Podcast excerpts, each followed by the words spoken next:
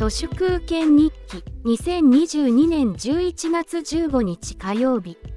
敗戦後の学校給食は日本人にアメリカ産の小麦を売って食べさせるためにデザインされており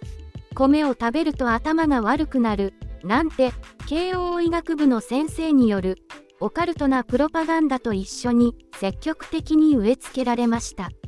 胃袋の植民地化は給食のパン食では終わらずにマクドナルドがハッピーセットで日本人の子供にハンバーガーを食べさせる基礎になったのが給食システムによる毎日のパン食です。ファミレスや宅配ピザなども日本人にアメリカの小麦を食わせるためのアウトレットです。ウーバーイーツ謎も結局のところアメリカの小麦を日本人の胃袋に詰め込むためのラストワンマイルでしかありませんね。パンや麺を食べるのを少なくして米を食べるようにすればかなり快適な食生活です。私の場合は物価高になってからはでかいメスティンでインドカレーを作って日本の米にぶっかけて食べることが多いです。控えめに言って最高なんですね。冷蔵庫の残り野菜も敗戦後の池袋あたりの闇市シチューみたいに何でも入れちゃいます。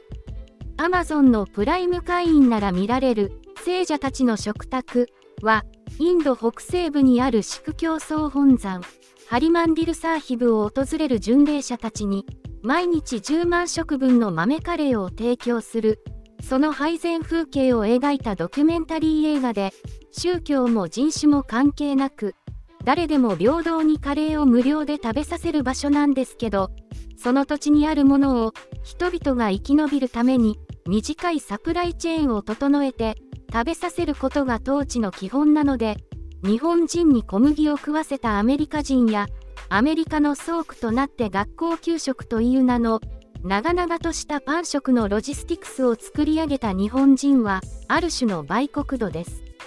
今日もカレー、明日もカレーでもかなり安定してうまいんで、時々タンメンを挟んで麺をすすっても物価高はほとんど感じませんね。